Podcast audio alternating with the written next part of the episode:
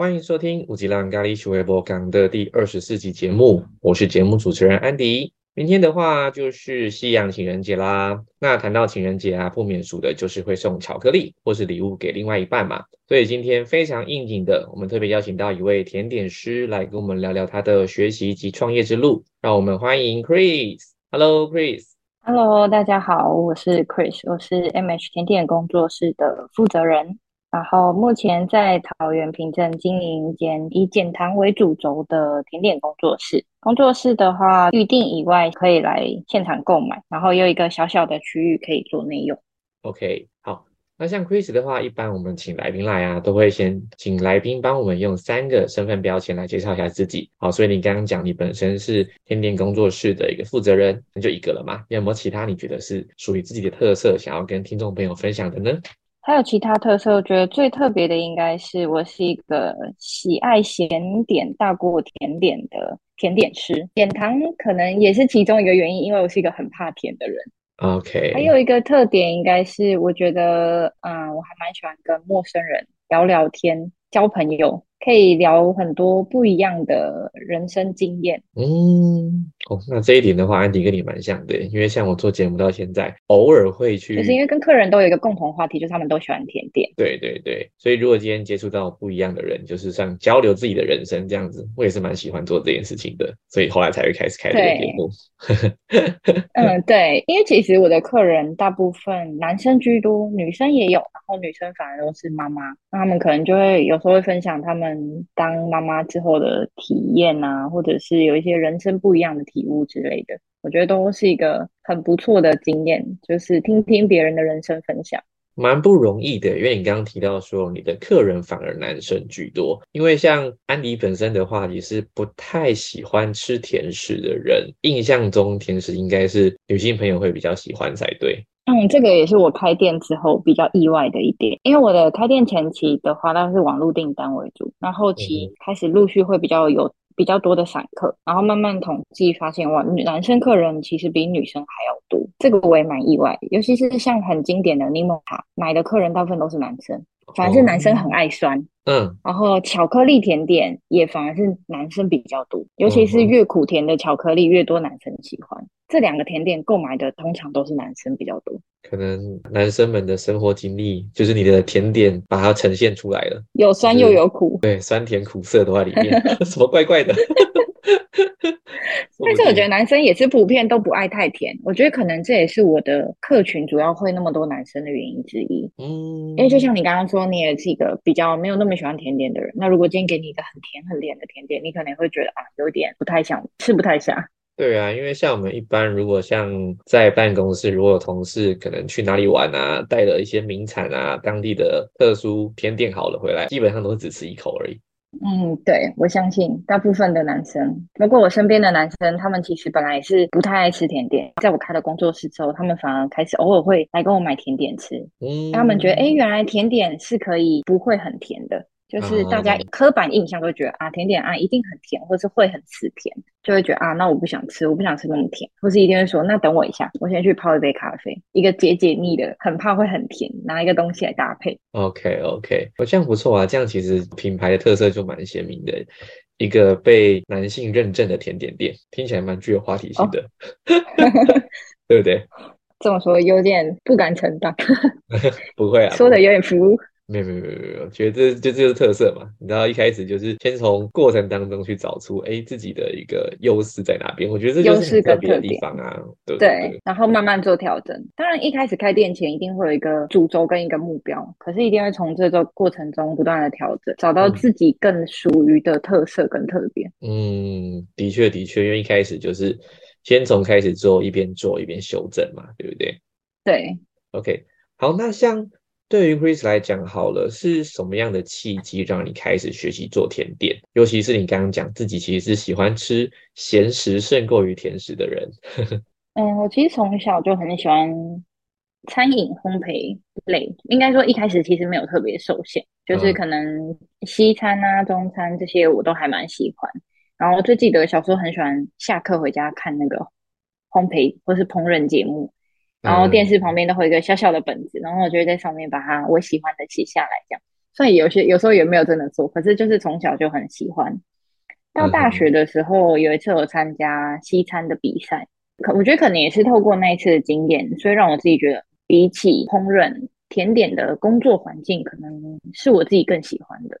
嗯，了解，就是尝试过了，也真的有努力过了，才发现，嗯，可能志不在此这样子。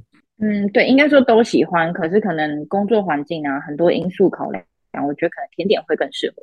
还有一个讲出来可能比较好笑的原因是我很怕菜虫。什么意思？我很怕虫。你的西餐的话，你对对，你一定会就是挑食材啊。讲出来很好笑，但是就是觉得虫是我的天敌吧。嗯，那时候练比赛就觉得，嗯，这个也是一个需要考虑进去的原因。明白，明白。因为我其实，在法国的时候也有去餐厅，就是工作一小小段时间，那个环境真的跟纯甜点很不一样。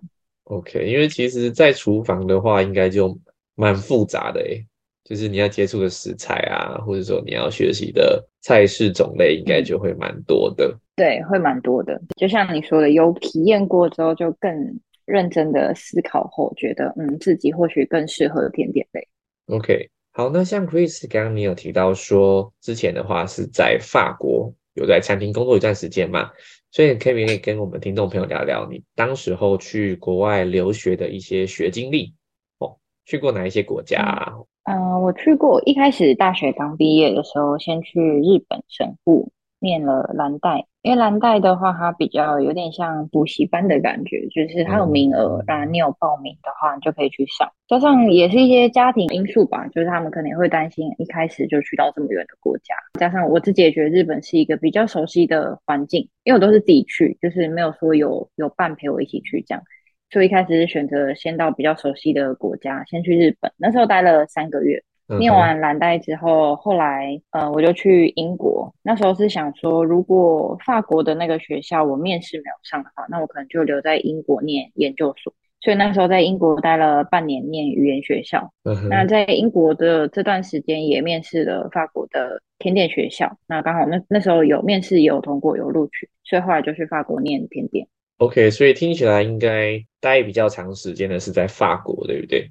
对，待比较长时间是法国。但我比较特别，是去了三个国家。嗯，了解。所以你刚刚讲第一个在日本嘛，然后南带的学校学类似补习班，学完一技之长之后，然后去英国读语言学校，顺便准备在法国的学校的一些甄选语言能力的部分。那最后有顺利甄选上这样子。对，也算是先熟悉一下欧洲环境吧。毕竟跟亚洲国家，我觉得还是有蛮大的不同。听说欧洲的。治安也好啊，或者是风土民情，其实跟亚洲差很多嘛。那有没有一些你觉得印象深刻的地方可以跟我们分享？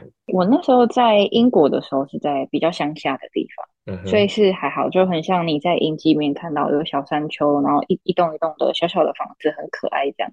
那个时候在英国，我觉得跟法国的差异是，他们其实对于外国人相对比较友善，就是可能你的英文没有很好，那他不会刻意去刁你的口音啊等等的，他甚至还会很乐意的教你，或是就好像你遇到外国人跟你讲中文，你会觉得哇，他其实会说中文已经很厉害。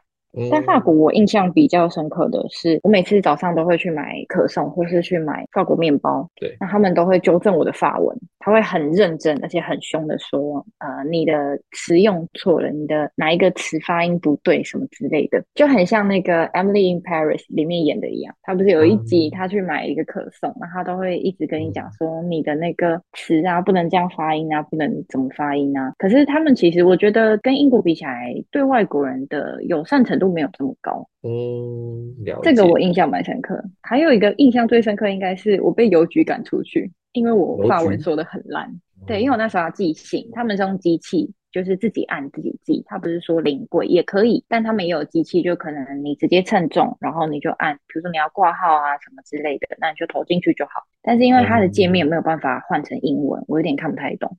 就走去柜台问说：“嗯，这个要怎么用？”因为记得他用很流利的英文跟我说：“我不会讲英文。”那如果你不会讲法文，那你就出去。所以他用英文跟你说他不会讲英文。如果你不会讲法文，请你出去。这么有趣？对，很流利的英文哦。我那时候愣了一下，是一个老奶奶。我想说：“嗯，听讲你英文还不错。”我就继续回他英文，他就不理我。想说：“嗯。”哦。原来传闻中法国人自视算这个事实，就对，比较自视身高的部分，对部分。对，我觉得大部分吧，或是他们可能会比较像我之前工作的时候，可能因为我们一定会有口音，这是正常的。那其实你发音，你讲的没有错，你讲那个词也是对的，但是他会觉得，因为你发音有口音，所以他就故意假装听不懂你在说什么。啊，好坏哦！工作的时候也会这样，就是他会故意说，哦，你说的是这个吗？还是那个？然后那时候就会想说，嗯，是不是我自己讲错，还是我哪里讲的不好？那我可能就会问他说，那你可不可以再教我一次？然后他可能就会觉得说，啊，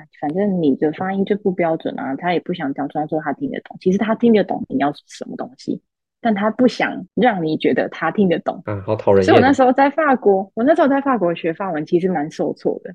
就是没有那种，就是大家都会很严厉、很严格的，甚至会有一点半嘲笑的，想说啊，你这个人口音怎么这么重？这样民族性比较不一样，也是有遇到不错的同事啊。可是我觉得比较特别的是法国，除非是可能我们台湾会讲比较崇洋媚外吧，就是他们有一些人是很向往可能美国的生活、加拿大的生活，或是很喜欢看美国的影集。有些同事他们的英文就很好，他们就会很喜欢跟我聊天，因为他觉得他可以教我法，然后我教他英文。但这个算是少数，比较传统的法国人，有一些是比较压抑一点，一点是我们都会以为他们不想讲英文，可是有一些是真的不会讲。就他你他听得懂一点点，可是他会回你法文。像我们可能国高中学校会教一点英文跟日文，但是你到学校的时候，你可能没有很认真上课，讲着讲着你也忘记。他们其实在学校也会上英文，但他们觉得法文比较嗯。怎么说高尚吗？就是他会觉得我我为什么要学英文？我觉得应该就是一个历史的荣光吧，因为在他们欧洲的发展历程里面，法国就是一个强权吧，传统强权。对，相对我不敢说的太斩钉截铁，等下会不会被那个 不敢说的太肯定？我们节目没有这么多听众，不要怕。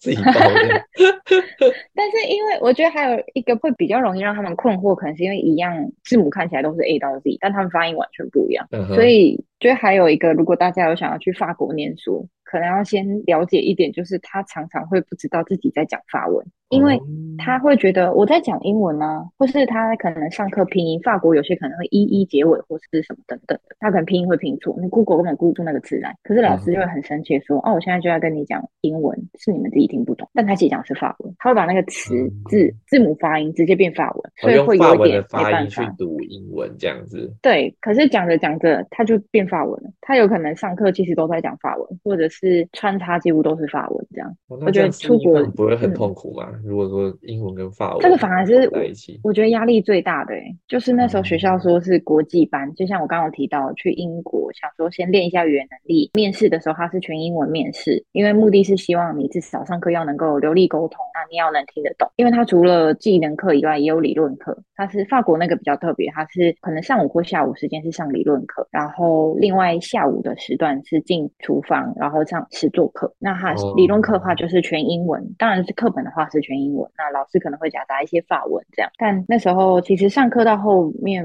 倒数第一两个月吧，几乎都是全法文。这个反而是压力比你做压力更大的。OK，就是要克服语言上面的障碍。对，语言还有环境，因为毕竟法国的治安其实是没有这么好。比较没有办法，很浪漫啦，但是在那边生活，你要比较有警戒心，你不能太放松。OK，那像一般，相信大部分人啊，如果没有去过法国的情况底下，可能对法国都会有一些憧憬。那你觉得实际上你到法国之后有没有一些落差，或者是崩坏，对之类的？我常听人家这样讲，但是我想从真的去过的人哎嘴巴里面说说看，看到底是不是如其他人讲的那样子，落差非常的大。先说好的是跟想象中一样，是他们的建筑真的一样很美很浪漫，然后吃的也确实是好吃，应该说风景是好的。但是人呢，可能没有这么友善。然后市容其实没有这么干净，就是因为他们的可能国际难民啊，或者是街友比较多，尤其是冬天的地铁站，常常都是尿味，因为他没有地方可以去。那冬天其实很冷，有时候可能体感才负二度之类的，负二，他们没有地方上厕所。我常常都会走在路上，都会在想说，那一滩水到底是水还是尿还是雨水？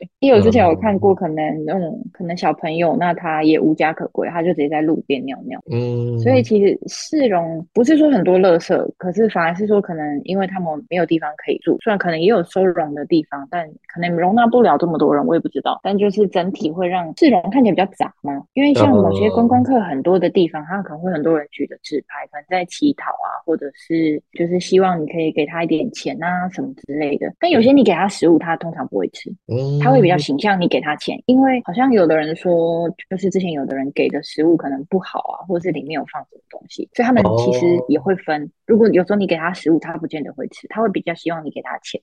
他可以确保他如果今天要吃的话，吃到是 OK 的东西，这样 OK 的东西。对，我觉得这可能也是大家会第一印象会觉得法国治安没有这么好，国际难民啊，或者一些尤其是小偷都是小朋友比较多。好像有听过，都是那种吉普赛人比较多。对对对，吉普赛人。对，都是吉普赛人，因为你会觉得是小朋友。我觉得亚洲人会很容易放下警戒心，如果是小朋友，尤其是你坐地铁，他在你旁边玩，你就想说啊，小朋友很可爱。我们那时候就坐火车，可能只是一个妈妈在顾小孩，他被撞了一下。包包就没了，他钱包就不见，这么夸张？那是因为他一回头发现，哎，因为我们都会说包包背前面是你的，背侧边跟后面都是别人，所以我们都会先背包包，再穿外套，把包包背在里面。那那个妈妈因为她在顾小孩，她没有注意到一个可能美国人吧，她一开始想说，哎，我的钱包都不见，但因为火车还在行驶中，他们就马上转头看旁边那个小妹妹，看她才十几岁而已，所以我觉得那一次经验之后，我其实也有吓到，因为我就站在旁边，我当时还想说，我钱包会不会不见？但那之后其实慢慢会去认他们。的脸孔，而且尤其是你如果拖着行李箱啊，大包小包的，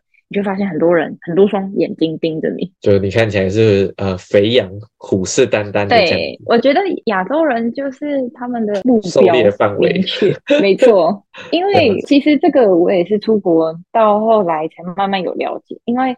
欧洲的旅费其实不便宜。那如果今天你是欧洲人，你想说，嗯，这为什么亚洲人常常来玩？你也会很自然的觉得这个国家的人是不是很有钱啊？不然怎么可以一直来旅游？所以他们会很既定觉得啊，亚洲人通常都很有钱。而且他偷他偷现金，因为卡你可以停。观光客通常身上都会带现金，这也是为什么他们喜欢偷观光客，因为现金他偷了用掉就没有了，你不可能去查编号啊。嗯，确实，因为卡片的话，可能电话一通就 就止付了这样子。对，我在法国，我觉得蛮特别，是我们几乎连买那种可送，可能零点多欧，我们都刷卡，通通都可以刷卡。我们几乎，我那时候习惯是都尽量不带现金在身上，因为怕现金被偷，卡掉了我就停了就好。也是或是我们在餐厅吃饭，我们是可以大家平均的，如果有那种十九点九六，你也可以付，他会拿离线交易的刷卡机。然后你就跟他说，比如说你想付十七，我想付十九，可以这样大家分。不像台湾是刷卡只能一张单，台湾就是要么你现金，要么刷卡，然后只能各一。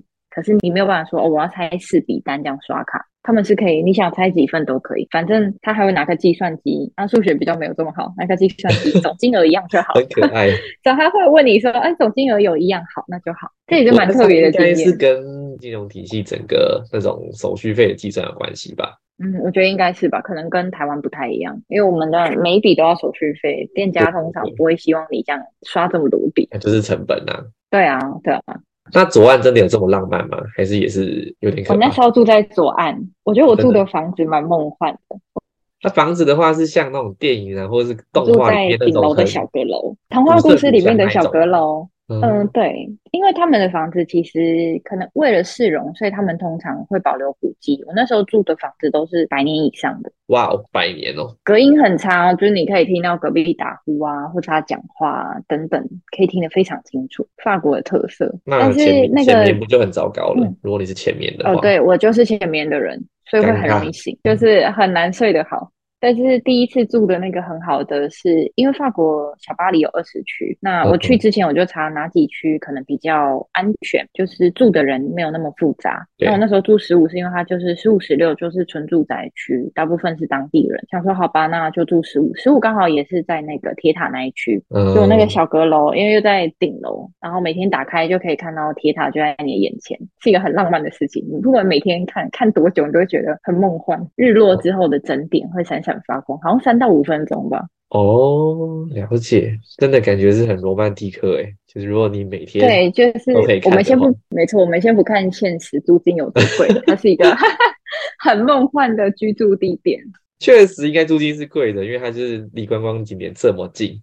跟台湾比啊，会觉得哇，租金好贵哦。大概很小，住几平，然后换算下来的租金大概多少钱？我有点忘记大小，因为他们是用平米，他们跟单位跟台湾不一样。嗯哼，但是换算成平数，感觉应该也是大概八平九平吧。第一次住的那个蛮大，我觉得有一个很特别的是，因为他们的法国就是巴黎也是寸土寸金，他们的床是悬吊在墙壁上。哦，它是在沙发的上面，可能有点难想象。你就想有一个墙是平的，悬吊在你的墙上。我每天睡觉就把它床往下拉，然后把梯子放好。想起来感觉很不稳，对不对？但我睡了一年，还可以在上面走来走去。这个可以撑得了人。我后来有去逛他们家具店，他们真的蛮多是这样的，或者是沙发上面有床，这个我觉得还好，这就跟学校宿舍比较像。但是悬挂在墙壁上，我那时候第一次住的时候觉得很特别，但是为了省空间。了解，难怪在欧洲系的一些家具店，它会有这种很特别、很巧思、特别的设计。对对对，因为租金吧，就像日本会有那种胶囊旅馆，我觉得是一样意思，因为租金贵啊，地又小，嗯，租金是真的蛮贵，应该六七。我后来有住到一个比较便宜的。大概五六百欧，五三数学不是很好嘞。那大概算多少？三十几，三十好了。我们算少一点，算三十。所以六百欧少一点。六百欧的话，大概也是一万。两万多块。两万多。两万出。嗯，两万出。对啊，但那个超级小，那个是厕所没有门。厕所没有门，但是至少你是没有自己一个空间吧，就像套房这样子。嗯，对，它至少是套房，不是雅房。但是它那个空间大概就是你洗澡不能动。就是只有一个正方形，你就想象你在一个九十乘九十的瓷砖里面洗澡，然后这个我我完全可以，我完全可以体会，因为我之前工作的关系，那时候要要先，因为我住大桃园大溪嘛，但是那时候要去台北受训，然后那时候想说，那不然我先订个两个礼拜的青年旅馆好了，然后那时候住进去啊，然后发现他洗澡的地方，这就是人手没办法，他的洗澡地方就是那种人手没办法伸直的哦，就是转圈，嗯，对，就是转圈。把自己想象洗车一样，对对对对对对，就是一个帘子，然后旁边就是马桶，然后琉璃台其实没有，它就是超小一个，大概就是一张 A4 纸大小吧，超级小，很勉强弄了一个可以给你刷牙洗脸的地方，就比较克难就对了。对，但是我把它弄得小小温馨的。也是不错，这就是蛮特别的悬吊床，那个我觉得很特别。像你那边租房子的话，它会大概多久一租吗？有什么特别的条件限制吗？他通常会希望你租一年需要担保人，这跟台湾比较不一样，就是你需要一个有财力证明的担保人。我一开始担保人本来是想说用妈妈。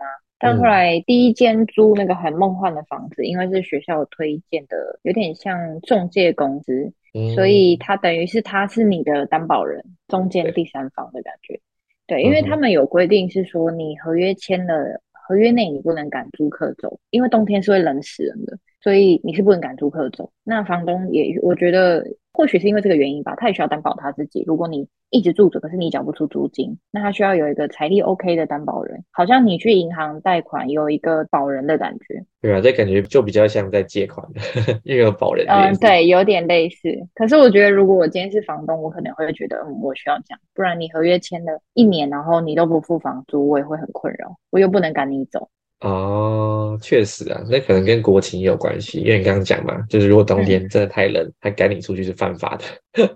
对啊，是真的会冷死人。之后之后遇到法国九九第一次的大雪，超级冷，台湾没有体验过这么冷的感觉。他们那边算是干冷还是湿冷啊？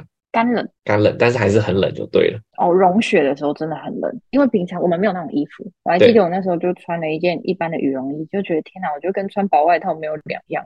有跟没有一样，超级冷的，一点用都没有。一般不会准备对这样的衣服。对我后来其实也没有特别买，就是比较贵的雪衣，因为想说反正也没有待很久，嗯，就待那几年。但那时候是真的哦，我最记得是我冷到我的围巾在地板结成冰块，呃，直接结冰，是真的很冷。对，因为我那时候上班可能赶着去，因为我第一学校那时候有安排实习，然后我是在一个蛮郊区的地方实习，那边就真的是荒郊野外，没有东东。我那时候围巾就掉在半路，我自己也没有注意。下班走回去的时候，发现它已经在地板结成一个冰块，变冰块了。不知道怎么拿，对我那时候就这样留在那，因为不知道怎么拿回家，像是一个超长冰棍，然后又不可能拖着拿回家。我还记得那时候我爸妈跟我说：“嗯，明明你去附近看有没有人有塑胶袋借你，就说这里方圆不几公里都没有一户人嘛，我要去跟谁借塑胶袋？” 我就把那个围巾就直接留在路上了。哦，感觉这是很特别的体验。这让我想到说以前会把它拍照。广告还是动画那种，在可能很夸张，在冰天雪地尿尿会直接结冰那种感觉。有 那时候还敲一敲，他说对，超有画面。想说天哪，这么大一个冰块，我要怎么带回家？体积很大，然后又是不规则的这样子。对，没错，根本就带不回家。想说算了，送给法国好了。送给法国。而且我那时候因为在郊区，然后遇到还有一个很特别，是他们很常罢工。就是我们常会看到新闻嘛，他们超爱罢工。我还有他们好像对工时的要求就是很要求，很对，很激烈，就是你多一天都不行。很激烈，他们加班什么，就是照规矩来。没错，我那时候坐地铁去坐一坐，司机下车，哎，他说不上班了，车就停在那一站哦，超讨厌的，他就下车了。因为我记得好像之前看新闻，就是说他们的工时以外时间，哪怕你今天只是一个通讯软体的讯息，也要付给他加班费。对他们很要求这个。工作是工作，人生是人生。他们会觉得我们亚洲人好像钱奴，为工作而活，为钱而活。然后你没有你自己的人生。可是相对他们来讲，好了，就是蛮多的时候，因为我知道欧洲的一些政策、社会福利可能也比亚洲好很多，所以会有一些无业游民，但是一样活得好好的这样子。因为补助多，他们那时候就有在炒一个，就是如果你因为要把你 fire 没有那么容易，可是如果你是有工作。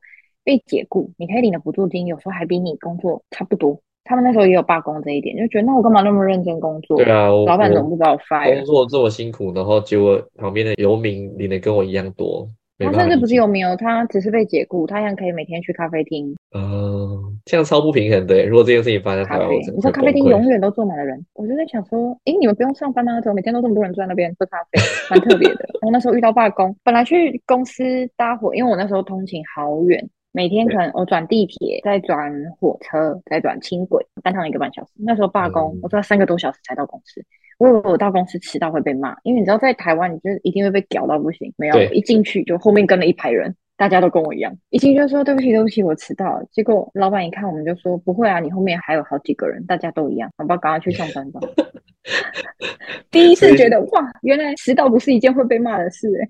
嗯，很特别，感觉老板就已经司空见惯了，是吧？那种感觉就是，哦，今天又罢工了，好，知道了。我那时候问他们说，为什么你们要罢工？我记得我有一个同事跟我说，你们台北捷运不会罢工哦。我很认真想一下，我跟他说，如果台北捷运罢工，可能整个台北跟桃园的人可能都会抗议吧。我说这样会影响很多很多人。然后他们就说，嗯，可是他们说他们其实不会讨厌那些罢工的人给你带来的不便。即便地铁的司机走下车，他们也不会抱怨，因为他们会觉得有一天我也会罢工啊，我也会影响到你啊。哦，就是就是我也会做一样的事情。那这样子，该说有同理，我觉得对，我觉得他们工作职场上相可以该说是同理心吗？就是有一种，反正哪一天我可能不爽，我会罢工吧。尤其是他当他问我说：“你们台湾人不罢工的时候吗？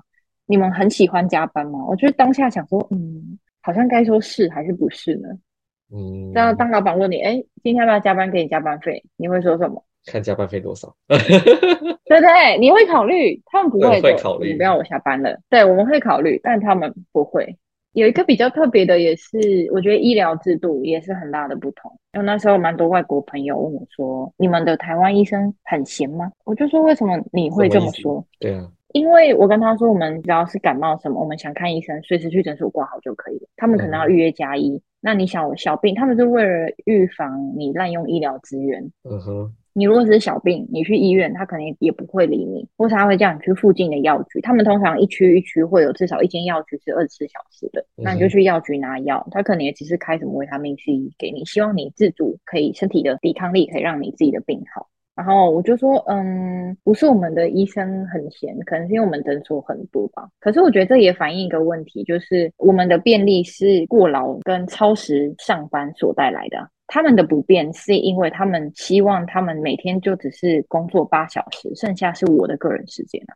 就是你不觉得你自己反思会发现，像便利商店二十四小时，因为有人做夜班，所以带给你这么多的方便利性。对，你看那些护士跟医生都超时工作。所以你想去医院，你随时要挂号的时候，随时有人。但他们不是啊，上班就上班，下班就下班。或许带来不便，可是当你是那个职务者的人的时候，你会觉得你的工作不这么累，你不是爆肝在工作。有好有坏啦，看什么立场跟角度去想这件事情。我刚刚在思考一件事情，就是说会不会很多时候其实那些造成我们生病的原因啊，跟我们那么爱工作，也不是爱工作，那么爱赚钱，就是加班过劳啊，没有好好的让身体休息啊，生活当中的平衡啊，反而是造成生病的原因，所以就是恶性循环，就是恶性循环。我觉得是，对啊，你刚刚讲他们比较偏向自然疗法嘛。我开给你的是维他命，然后提高你的营养素，然后让你自体去抗衡这样子。我觉得是诶，而且我印象好深刻的是晚上发现一间二十四小时的药局，有个孕妇她肚子已经很大，她自己走去药局，然后拿处方签领药。可是我们的认知会想说：天哪，你已经这么不舒服，你还是孕妇，你怎么不直接去妇科直接挂急诊？但她没有急诊，而且急诊超级贵。我们那时候有有学校有人去挂急诊，付了上百欧，上百欧哎，上百真的很贵。他们保险，他们也有类似像健保，然后药可能有分等级，哪些健保会可以给付这样。嗯，了解了解。法国还有一个很特别，是他们的效率真的跟树懒一样，超级 就像那个动物方程式里面那个吗？真的超级慢慢到你会很想骂人的那种。因为我们那时候去学校有帮我们保保险。对，可是保险是一年后。我们学校的课程哦，法国学校课程是五个月课程，三个月实习，或是你可以六个月。所以其实你整体大概也不超过一年，你顶多一年。嗯。然后你今天看医生，他一年之后保险给付给你，一年后你已经回家了。所以很多人就会跟学校说：“那我不要。”那时候学校就说：“为什么你们可以就是类似像健保一样，你这样看医生什么的？就因为我们那时候有朋友去看牙医，这牙医很贵，他申请到给付的时候，他人已经回家了。”我自己就是最写实的例子，我的银行账户到现在还没有关呢，我已经回来三年了，我账户到现在没有关成功。那边的银行工还对，因为我那时候去，他们什么哦，法国还有个特点，他什么都要预约，他就说你没有预约，我不帮你办理。但行员在里面吃面包聊天，他就是不帮你办，因为你没有预约。嗯哼，我那时候就临柜就说，嗯，我想要把账户关掉，然后里面也没剩钱了，剩零点零几。他就直接拿一张空白的 A4 纸，他说：“那你用英文写说，你把这些钱留给银行，然后因为银行不能动你的钱，那你就说哦，这些钱给银行，然后我为因为什么什么原因，所以我要离开法国，然后希望就是银行直接帮我把这个账户关闭就好。写完盖章，回到台湾之后，我的房屋补助，因为留学生可以申请房屋补助。”我在要决定要回台湾前半年吧，我就已经写信跟房屋补助说，不需要再给我下一期的补助了，因为我要回台湾。对，他一年后才看到那时候，我已经回台湾了，他才受理我那封信件，所以他又把钱汇到我的户头了，接下来我的户头就关不了了。哦，因为呃没有，我要还给他。对，没有我还给他了房屋补助，后来又看到我的信，他才说哦，所以那你现在人在台湾吗？但是我钱已经汇给你哦，那你要把钱还给我，所以从台湾跨国汇款，先把那笔钱还给他，那他给我的钱还在我的账户里。嗯，我那时候寄信去问法国，我我还记得我那时候临柜的时候，我跟他说，因为他英文不好，我很怕沟通上的差异，我就跟他说，你真的有确定帮我关了吗？我可能下次回来不知道什么时候。他说没有关系啊，你没关成你就再来一次。我想说啊，我的。我就想说，哈，我我不会再来呢。然后说没有，你就再来一次。我就想说，算了算了算了。就后来又回来，马上接着隔年就疫情了。所以后来哦，他们还很特别一点，就是他很老实跟你说，他把你资料弄丢了。我那时候写了很多申请表格，传真过去。然后 A 行员呢去放假，然后那时候圣诞节放假，换 B，然后原本 A 辞职了，然后换 B，B 呢又换 C。然后你问 B 的时候呢，他说换 C 了。然后他顺便跟你说，对不起，因为交接的时候我把你资料弄丢，你可以再重写一次吗？我想哇，你好诚实哦，我再重填一次，然后就没有人了，因为后来疫情，然后讯息也断断续续，就我的那个几百欧就到现在还躺在那边。啊，也是一笔钱啊，毕竟你也先把你的钱就是先换汇垫过去了，对对对对。那当做，因为现在疫情好像趋缓了嘛，有机会当做去欧洲玩的旅费好了。对，这样会不会比较实际？等我下一次去，对，下一次去我就要把那些钱花掉。对啊，不然放在那边，反正他们也是没什么效率的，傻爆眼。嗯，就是嗯，那 life work。好吧，那享受你的人生。对，就是完全不一样的一个性格、民族性，感觉在那边养老是蛮好的啦。那年轻人的话，可能就哦，养老不错，我觉得那个福利不错。很适合。那年轻人在那边可能就会蛮崩溃的，听起来。就在法国，我觉得有蛮多很不一样的体验吧。像我也是去了之后才发现啊，原来餐饮业真的是不分国界，都是属于薪资比较偏低的一个行业。是哦，我想说法国不是应该餐饮的部分是比较……其实没有诶，就你跟其他工作比起来，因为那时候去办签证，前面几个大陆人是做银行的，比如说我们的起薪，好比我们的起薪是一千四，好，他们起薪是两千二。哦，很多多了三层嘞，差不多。对啊，差很多。然后其他是做其他工作的，他们就说：“啊，你们起薪好低，我们可能两千三、两千四，或者是三千起这样。”你就觉得，嗯，一样都是技职类的工作，怎么好像我们不是民生必须吗？民以食为天，哎，结果我们是最低的那一个。可能一样跟做的人很多也有关系吧，我觉得。不晓得哎，人多就没。但至少是那，还是觉得这个技职比较容易被取代吗？不知道哎，除非你真的很有名的，就是很知名的那种米其林之类的啊。对啊，或者是国际知名啊。对，我觉得这个应该不止在餐饮上面啊，像设计也一样啊，在你真的嗯对有一些代表作出名以前，其实。都还蛮稀罕的，甚至就好像歌手吧，我想。对对对，或者是有些甚至你是领固定薪水的，你还没有没有办法哦，就是自己去谈你的薪资很难。嗯，真的，我觉得很多行业可能技职、才艺之类的，就像剪头发一样，还没有很有名成为大师以前，好像你的价码都没有办法拉到很高。对啊，但我相信其实。你在做的时候，其实初衷也不是为了价嘛，但至少希望自己能够透过你的一技之长，或获得一些尊重，或者是你在工作上面有一定的里程，这样子。对啊，至少可以养得活自己了。养活自己应该最低的需求啦，我觉得。真的。好，那我像我记得你回来的时间点大概是在疫情爆发前，对不对？对，疫情爆发前。嗯，OK。那像那时候回国，你是直接就接着工作了吗？还是说你有去思考一些事情，稍微让自己暂停一下？我那时候回来有，因为回来前我就开始在一零四啊什么开始找工作，嗯哼。然后回来之后有一段时间有打工，也有去其他地方面试，也是餐饮啊或者是饭店、餐旅管理之类的工作。对，他那时候可能薪资等等，或者是工作的一些环境啊，反正那时候就觉得，嗯，好像没有那么符合我的预期。当然，我要先说，我没有觉得出国回来的薪资一定要特别好，毕竟回来也是从零开始。对，只是会觉得啊，原来，嗯，我的技职好像没有自己想象中这么的值钱。就想说，然后加上会想自己开工作室，有部分也是想说，为了以后将来家庭的考量之一吧。毕竟服务业其实要请假还蛮难的。那我会会设想说，如果有一天我当妈妈了，那我还在做餐饮，如果小孩需要什么，比如我要请假的时候不能请假，那小孩谁来顾？我觉得可能我想的比较远吧。所以那时候后来会想说自己创业做工作室，有部分是想说，如果以后可以顾及到家庭，会比较好一点。OK，所以其实诸多考量之下，最后决定自己出来尝试看看就对了。对，确实啊，因为服务业基本上，如果以现行台湾的一个做法的话，其实真的比较难顾到家庭。那再就是说，如果你今天不是老板的情况底下，其实都是帮别人做，你很难有一些累积。说实话，或许你还要累积很多很多年这样。对，因为像我自己的话，堂哥跟堂弟他们都是做餐饮的，他们一开始也是都在连锁的，像什么福斯，哎，不是不是摩斯汉堡，然后怎么叫到福斯去了？摩斯汉堡跟 定时吧，就是真鲜那个集团啊，就反正就是从连锁开始做嘛。然后后来堂哥自己出来创业，在我们桃园大溪这边开了一个韩式料理的餐馆，然后当不当当也三年，哎，跟你差不多，然后就也做起来了。那真的就是。有做出自己的口碑，然后也算是能够累积吧。不然不错不错，帮人家打工这件事情都很辛苦了，人家都笑说自己是打工仔，打工仔，因为你做都是帮别人做那种感觉。哦，对，我觉得这是差异吧。就是你是领别人薪水，你会觉得加班的时候心里会觉得啊，加的不是自己的。可是自己创业的话，加班是加自己的，累也是累你自己的，会比较甘愿。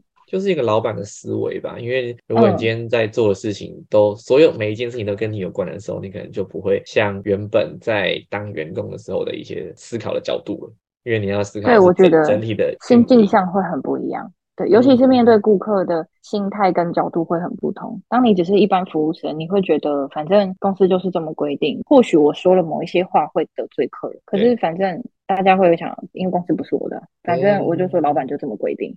跟你今天角色换成你是老板的时候，这间公司的生与死都与你有关。你说话要变得很谨慎，应对客人也要变得很谨慎，对，会变得很不一样。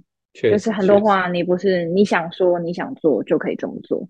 OK，那像你从创立工作室一开始的话，那时候你需要说可能网络订购比较多，后来的话是因为、嗯呃慢慢累积客人嘛，从网络预订然后实体取到后来你现在实体有开放一些空间是可以让人家内用的，虽然位置不多，对不对？对，那你觉得像这个转变过程当中，从一开始创业到现在，我觉得其实如果有实体的一个据点的话，撑过疫情期间都不是太容易的一件事情。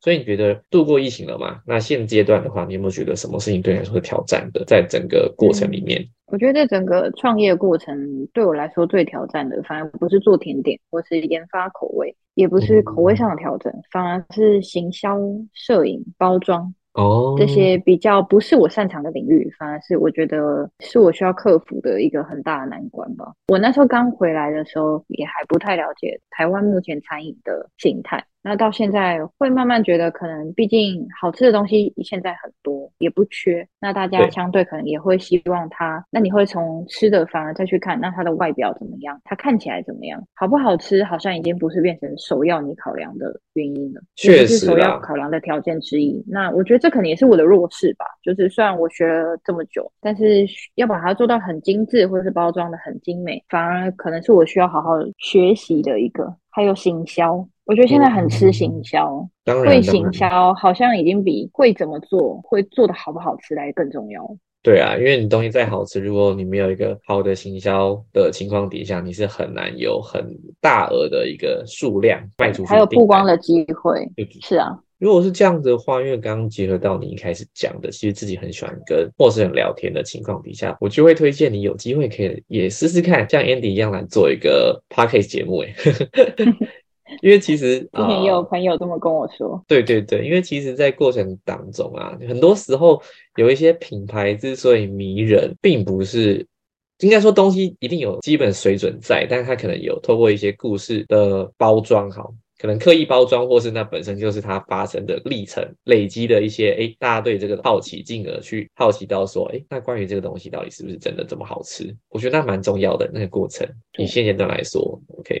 那再的话就是说，像因为你们是甜点嘛，诶有机会的话，可能有可以跟相关的产品去做合作啊。因为像吃甜点，可能就会喝茶、喝咖啡，我觉得都是一个方向啦，就是可以去参考看看有没有这一方面的资讯啊，去谈谈看这样子。因为我觉得有的时候遇到的问题，它都不是一个问题，就是说你有一个机会去做一些突破跟调整，反而是这样子。对我觉得创业就是不断的挑战解决问题，解决新的问题，然后不断的怎么样打怪，提升自己的经验值，然后最后就升级了。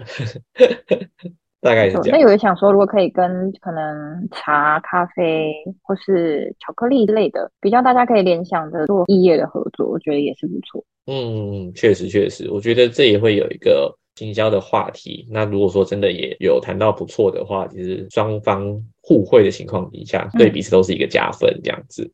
对啊，那像你们的品相里面啊，有没有一些明星商品，或是大家一般如果假设刚开始尝试，你会推荐的品相？刚开始尝试，我会很推荐我的伯爵的马德莲，伯爵的因为大家一般诶虽然马德莲是一个很常见的常态商品，甚至你现在到一些传统的面包店都可以看到。对但是呃，因为我的做法跟食材可能都有些做调整，所以我的马德莲相较于其他的会比较湿润，没有这么的干。嗯，然后口感虽然说是扎实，但它比较细致，因为我都是用日本的面粉和日本的砂糖。那嗯茶叶的话，我都是买散茶回来再研磨，再去做制作，所以它的茶香味也会很浓。觉 OK，得蛮跳脱很多人的印象，因为马德莲也反而是就是很多人一开始来就想说啊，这个到处都买得到，对，不新奇，所以大家一般不会想尝试。但有蛮多客人吃过之后，反而会固定来买，或者甚至是有些会想要送客人礼盒的时候，我之前有遇过客人是订了还蛮多盒吧，里面全部都是马德莲送给客人。嗯，因为通常大家都会想说，我要各种品相各一点，但那个客人就跟我说没关系，我因为我觉得你们的马德莲很特别，很不一样。我有一个印象很深刻，是有一个阿阿姨，因为一般印象都会想说你甜点是年轻人在吃，对。可是我的客群慢慢变得蛮多，一些阿姨会来买，会来买可丽露，然后会来买马德莲。有一个是他买了一个，然后上车吃，吃吃之后觉得他走回来跟我说：“哎，我觉得好好吃哦，那你还剩几个？全部我都要。”我想说，真的有这么好吃吗？突然有点怀疑自己，想说真的有这么夸张吗？对，这是比较我觉得做的，我比较想要做的不一样的吧。越简单的东西要做的好，反而越难。确实，确实，但就是有一些是怎么样，经典款、基本款才看得出。真功夫，应该是这么说。嗯哼，了解。好，那除了马德莲之外，我们还有其他的吗？嗯，除了常温以外，冷藏甜点的话，比较热卖是舒芙蕾蛋糕。现在是草莓的草莓季，这个是卖的最好的，一一颗颗的草莓。